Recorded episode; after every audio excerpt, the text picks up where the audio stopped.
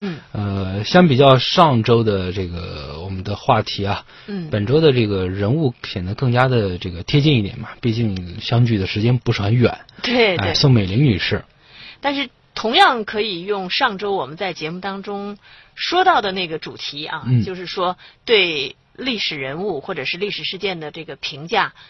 不能够单单去看，比如说这个人是好人还是坏人，我觉得这一点用在宋美龄身上也是特别合适的一句话。对啊，呃，比如说这本书开篇，嗯。呃，我翻了一下的话，我觉得简直就是可以用现在流行词儿叫吐槽啊，就就是他身边的人在吐槽这个宋美龄，嗯。呃，比方说啊，这个他喜欢按摩，嗯，就是书里面的原文叫抓抓，我不知道这是哪儿的方言啊。我觉得现在在在我们现在理解，抓抓大概是抓痒的意思。抓痒的意思，对他他那时候抓的指的是按摩，按摩，但他他的按摩就很要命，就是他可能整夜都需要你按摩，就是他的佣人可能一个晚上都要坐在侧身坐在他的旁边，嗯，然后不停的按，按到他睡着，你一停他就醒，哇，那简直要命了。这简直跟慈禧太后一样啊！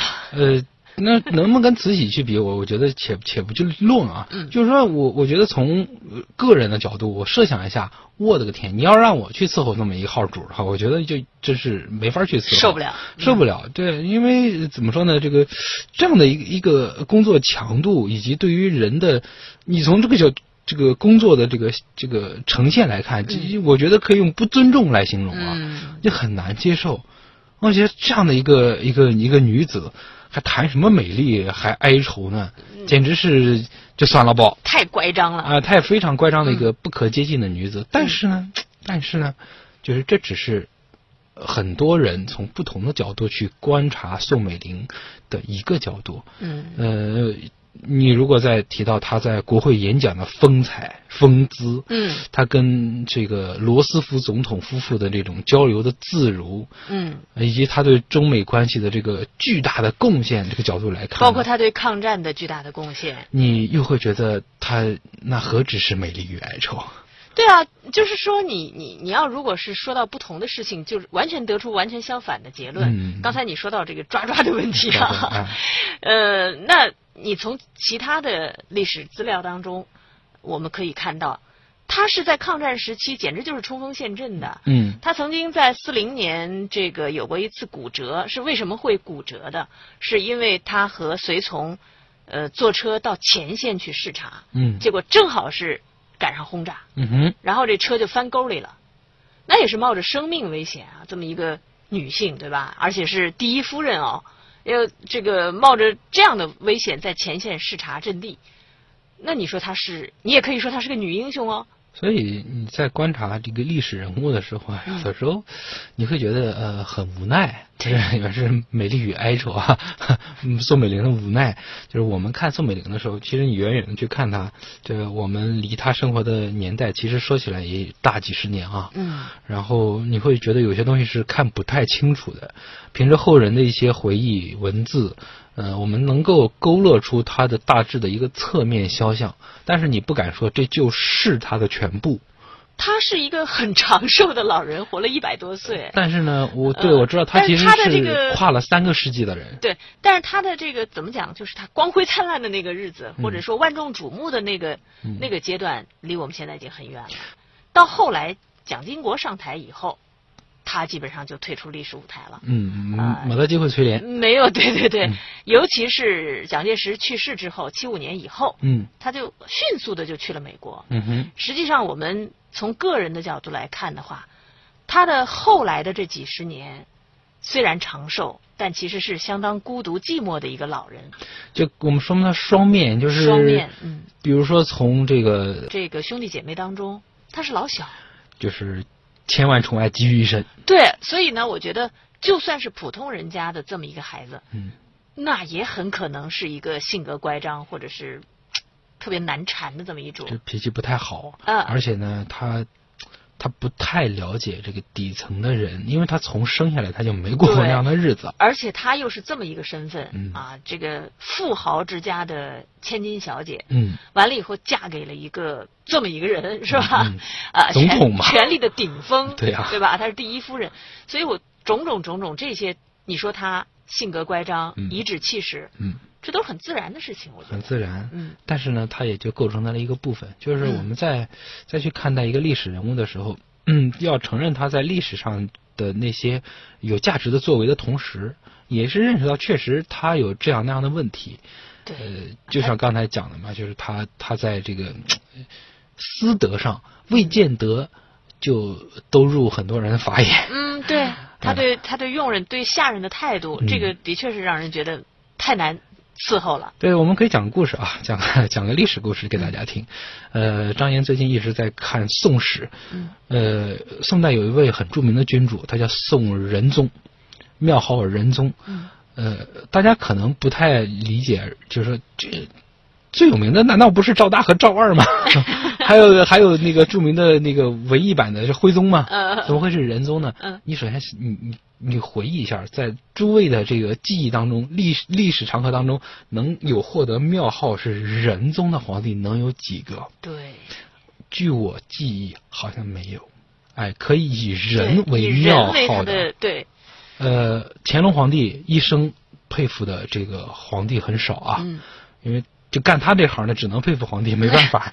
首先是他爷爷，嗯，他连他老子都不佩服，他佩服他爷爷。对，然后呢，他佩服仁宗皇帝仁宗宋仁宗。嗯呃，为什么呢？就是在他当政的这四十年当中啊，嗯这个国泰民安、风调雨顺，嗯这不说，而且这个皇帝真的是很体恤下人。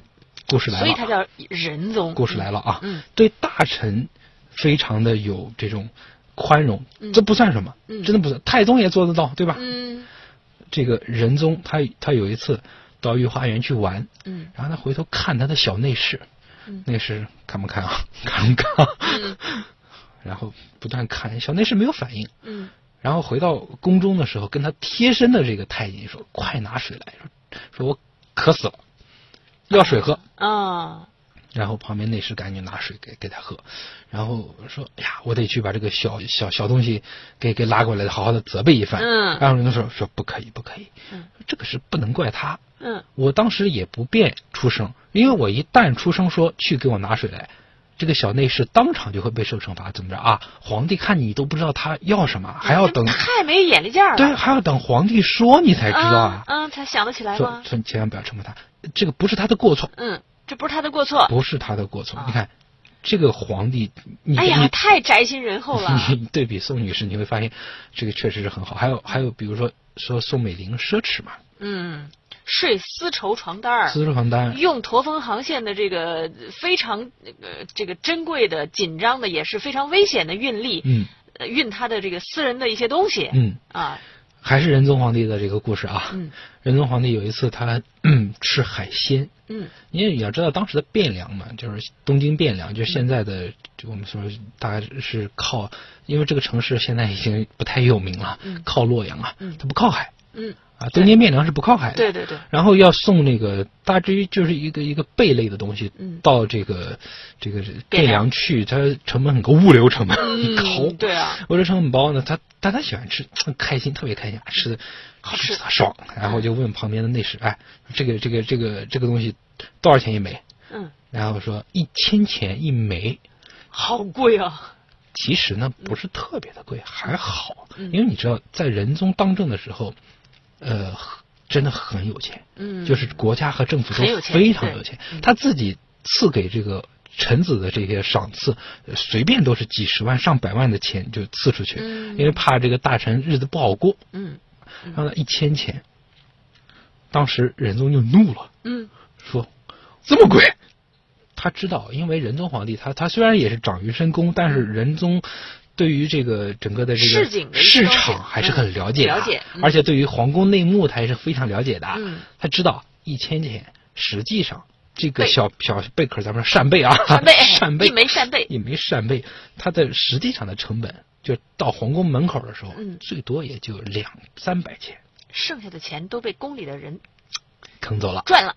对，赚了。嗯然后仁宗说，从此之后，我的餐桌上不许出现贝壳，哇，我不吃海鲜了，耗费甚迷。就他这个话说的很重啊，说嗯说忒浪费了。忒浪费了。其实嗯第一没有到那个地步，第二呢，他是有所指，所以他这些小内侍就啊就了解了，嗯我们这个皇帝你是不能借着他发财的，嗯，你是绝不可能借着他发财的，这是个信号。这是个信号。嗯所以打那儿之后，仁宗皇帝的餐桌上就是没有海鲜的。哇，这皇帝太好了。对，讲讲讲这个故事，当然不是为了，就是说不是为了夸这个皇帝去去嗯简单的夸仁宗，当然去也是为了夸他这个皇帝挺不容易的。同时，也不是为了去苛责宋美龄女士，嗯我们只是说，你去看历史人物的时候，你会发现，这个很多人你你不认识他，当你贴近他去看的时候，你会发现很多他做人的细节，嗯或好或坏，都是他这个人的一部分。嗯，仁宗当然是是是好的，那他肯定也有不好的一面然后这不是今天我们的主角这个宋女士，宋美龄。宋美龄女士，她也有她可能挺好的一面。对，我们刚才说到了，我们花了很多笔墨也在吐槽他，哎，对，我们在 吐槽嘛，吐槽他的这个生活当中的各种让人觉得特别不能接受的，受不了。啊，受不了啊，是一个呃特别乖张的一个主人嗯啊，加赠。啊，然后呢，生活呢，你不能说他就不奢侈，是吧？嗯哼，但是话又说回来了，她在大的方面，她是一个政治人物。首嗯先，嗯嗯，她嫁给蒋介石，她是第一夫人，不仅仅是第一夫人，在抗战前夕，蒋介石是把筹建空军的重任交到她手里的。嗯呃，当然，很主要的一个原因是因为她身边人嘛，这个信得过。还有一个非常非常重要的原因，他精通英语，嗯他有美国背景，所以你要办空军，在当时的中国，你根本就不可能说我自己来大炼钢铁，我造飞机，绝无可能，你买。全部都得买。嗯从设备到人员的培训，呃，部队的这个训练等等等等，一切都得跟老外打交道。嗯哼，那你就得必须得有这么一个懂外语，然后又懂老外是什么样的人的人来打交道啊。可是可惜，这个蒋介石身边这样的人还真是特别少。然后呢，也不见得信得过对，所以只好就搬动夫人出马。啊。夫人出马，这我觉得这个可能在世界军事史上也是很罕见的。第一夫人来负责筹建一个国家的空军，嗯，事实上她做的很好啊。飞虎队嘛。对啊，这个飞虎队，然后不光是飞虎队，嗯然后飞虎队之前的很多事情，之后的很多事情，中国空军从无到有，嗯是在他手上可以说是一一手缔造起来的。是。而且，他这么一个女流之辈，学的是什么？学的是文科儿，他是文科文艺青年文艺生。啊。为了这个做这件事情，嗯从头开始看各种跟飞机有关的资料，嗯。我觉得这很不简单。所以这个个事情真是真是不好讲，落在咱们宋女士身上，起码可以可以有这么一句评价吧，就是好学。好学 哎，而且是一丝不苟。一丝不苟呃，这个书里面还讲到一些他对学问的呃，或者说是他做事工作上的那种认真的态度。嗯他自己是这个美国留学生嘛，而且语法呀，这什么语言非常精通。他学英语、英国文学嘛，嗯所以他对手下人的，包括秘书啊，包括什么拿来的文稿，那他是要毫不留情，拿着拿着这个红铅笔，从头改到尾，改的那张纸上已经是一塌糊涂了。嗯啊，回去你自己再再抄一遍，嗯，再照着念，而且据说他用词儿很古雅。很古雅。啊，嗯很多老外就看着，哎，这这是啥字儿？我怎么不认识？对，呃，这个也正常，因为这个是受的训练有差，因为人家是英国文学、嗯专业的，对对吧？嗯，很多人可能不知道有古英语啊。所以在这点上来讲，毫无疑问的啊，毋庸置疑的，他对中国的抗战、嗯那绝对是有贡献的。对他去美国，在国会游说啊，这个在全美刮起一股宋美龄旋风，嗯感动了多少这个美国政要啊，嗯然后给中国筹了大笔的钱。呃，然后这个甚至于让罗斯福对中国的这个政策上面有了很大的一个变化啊，向中国倾斜。所以从这一点上来讲，你又觉得，哎呀，这个人好人。还是用上个星期我们的节目当中说的这个话，不能简单这么说。你没法用这样的词儿去把它给套进去。就是我们到目前为止呈现了至少两个侧面，对吧？嗯从这个私德上，从小节上，嗯觉得不太容易接近的这么一个呃一个老 lady，、嗯，对吧？一个那个女士，老太太啊、然后呢，但是从这个叫什么中国的大的历史演进上，又是做出自己卓绝努力和贡献的这么一位第一夫人，嗯，就是这都是同一个人，对这都是同一个人。编辑、作者、书评家做客新书快读，畅谈图书故事。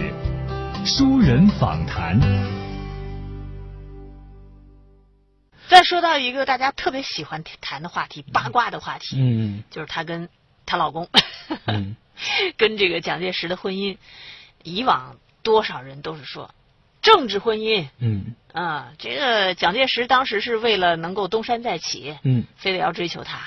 呃，她呢是为了实现自己的政治抱负，嗯啊，觉得这个男人将来不可限量前途，嗯嗯所以才要嫁给他。你说有没有这个因素？嗯我觉得显然是有的。但是话又说回来了，呃，我们刚才节目开始之前啊，跟张岩在那儿聊说，这个王思聪是吧？王公子，王公子，你说他有可能去娶一个所谓的灰姑娘吗？可能性呢当然是存在的，嗯但是王思聪，哎，王思聪你会娶吗？这个其实我觉得最关键，对于宋美龄来说啊，就是她跟那个蒋介石的婚姻，你回到当时的历史背景去看的话，其实并不是说一个政治上冉冉升起的新星，然后跟一个资深白富美的家族进行联姻那么简单。嗯虽然当时确实那个婚应我记得没错，那个婚礼也算是轰动了上海滩、啊。对对对对是但是但是但是也未见得有后人想象的那么夸张。嗯呃，从政治上来看，蒋介石当时是处于下野状态，对，被就国民党内的很多。呃就不能叫敌对势力，起码是就是别的势力打压的很重。嗯然后呢，宋家，呃，我不知道大家对于那个那个民国初年的这个经济史是不是了解啊？嗯宋家排不上号，就在财富角度来说，他排不上号。嗯宋家的出名，其实首先是源于这个宋女士的二姐 庆龄女士，嗯这个狂奔多少里去找了中山先生嫁了。嫁了，对对 啊，从此从此宋家就获得了一个很特别的地位。一个身份，对他，他是总理遗孀嘛，庆龄女士是是总理遗孀，对，所以带的整个宋家，他不是因为有钱而特别。嗯，当然他还是蛮有钱的，啊，对对对，就我我这么说，是这么讲，就是就大致说你，你如果当时有这个福布斯财富排行榜，嗯。他们宋家大概前五十恐怕都排不进去。有钱是是有钱，但是这不不属于最顶尖那一层。所以你简单的去说他是这个呃政治婚姻呢，你又落入另外一个俗套。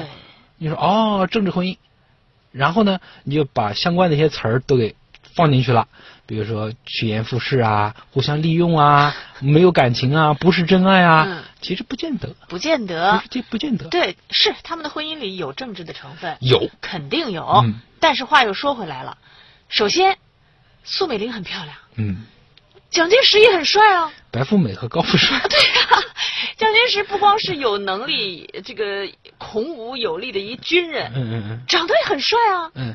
啊怎么就不可以这美少女爱上这个帅帅哥呢？对吧？就起码起码当时还是一个呃能够达到大叔级别的这么一个形象吧，就是当时的蒋先生，我忘了我忘了具体的年龄啊，但是啊，不不算很老。我我们看那一时期他的照片，真的蛮帅的。不是现现在哦有有这种说法吗？就是美少女爱大叔。你说大叔是什么概念？大叔就是就是 昔日的高富帅。变老了，他才可以称之为为大叔叔。对啊如果说像张岩这样的老了，以后只能被称之为师傅。其实还有一个，就是蒋介石那个时候的年龄，照着当年宋庆龄追孙中山的年龄，那还是年轻很多的。啊那还是年轻貌美的。对啊，年轻貌美的，呃，绝对是，我觉得两个人相爱真的是一点儿都不奇怪。嗯而且蒋介石追求宋美龄不是一天两天了，嗯他早就孙中山在世的时候，他是托孙中山帮他说媒的，嗯，所以我觉得蒋介石是真心的，起码惦记了许久。了，啊，惦记许久了。再说回到他们两个人结婚之后的夫妻感情，嗯哎，这本书里有两个细节让我特有点那么个小感动，嗯，蛮暖的。我觉得蒋介石，你不要看他好像也是个挺嘎咕的男人，对，就是轴的，他轴的。挺轴的，嗯而且是那种很传统的中国男人的那种呃严谨。嗯，但其实晚年的他是个暖男哦，老暖男 老。暖男。这书里讲到一个细节，就是小两口嘛，老两口他也会闹别扭的，这这很正常。嗯夫妻俩闹闹闹点小别扭，太正常了。这个书里有一个他们的侍从，就后来回忆说，两口子有时候闹了别扭以后啊，宋女士呢通常是打冷战，嗯，就躺床上不说话，一天两天都不说话。不理你，然后谁先这个举手投降呢？嗯蒋先生。嗯蒋先生也也不太顾及周围还有很多下人副官的这个，他应该要面子的，他是呃这个这个总统嘛，按当时说法，嗯哎，他主动跑过去，也不管旁边有没有人，就跟这个老婆就说：“哎呀，你哪儿不舒服啊？要不要找个医生来给你看看啊？”嗯就是没话找话嘛，对吧？其实就是意思就是我错了，你原谅我吧，就这个意思，跟一般小两口、小夫妻是一样的。哎我觉得，对，我觉得这一点就证明两人有感情哎。哎呀，这个很正常啊！你想想看，什么是真爱啊？你剔除了所有的所谓爱情之外的东西，然后呢，才是那是荷尔蒙，那也不是真爱。你我们之前很多期聊过类似的话题，什么是呢？你不可能剔除我们现在说的什么学历啊、身高啊、相貌啊，然后财产啦、工作啦，这这些乱七八糟的，它它不是全部，但它其它是其中的一部分，对不对？如果说你你被这些东西全部都剔除了，啪，两个人就看上眼了，然后就就怎么地，那是那是冲动，那是荷尔蒙。对我，而且那个也太虚无了，吧？而且以这两个人的出身，嗯政治必然是他们结合的一个重要部分，嗯，没有办法。你想想看，当时的蒋介石虽然下野，他是北伐成功的总司令，对虽然下野了嘛，嗯他的身份已经决定了他他不可能再流于草莽了。嗯然后宋家咱们刚才介绍过他也不可能。所以政治对于这两个家庭、这两个人来讲，他脱不开的，他就是政治人物。对呀、所以这么几十年下来以后呢，你可以发现他们俩还是相濡以沫，还是不错的。还是很不错的，甚至可以说志同道合啊。嗯 呃，不说是神仙眷侣吧，最起码两个人还是共患难了一辈子。对啊，而且那你要从这个呃琴瑟相相和来角度来讲的话，呃宋美龄女士也没撺掇着蒋介先生干什么坏事，嗯对吧？对啊蒋先生也没有因着这个宋美龄女士去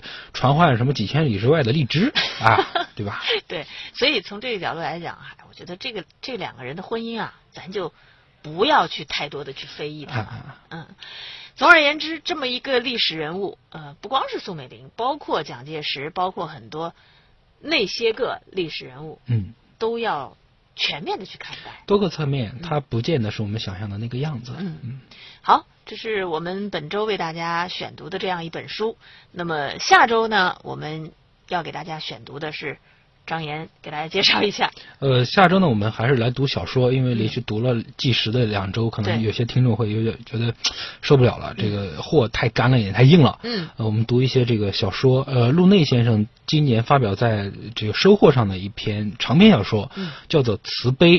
呃，这个小说我我自己读完之后，就是有一种感慨万千的感觉啊。它的故事的这个跨度非常的长，我在这儿不剧透，我只能这么说：读这个小说有一种这个嚼牛筋的感觉，很有嚼头。这全是干货。呃，不是，它是有弹性的，有弹性它是有弹性的，它嗯跟纯粹纪实是有巨大的差异的。嗯嗯，很很耐读，也很耐听的一部小说。嗯，好。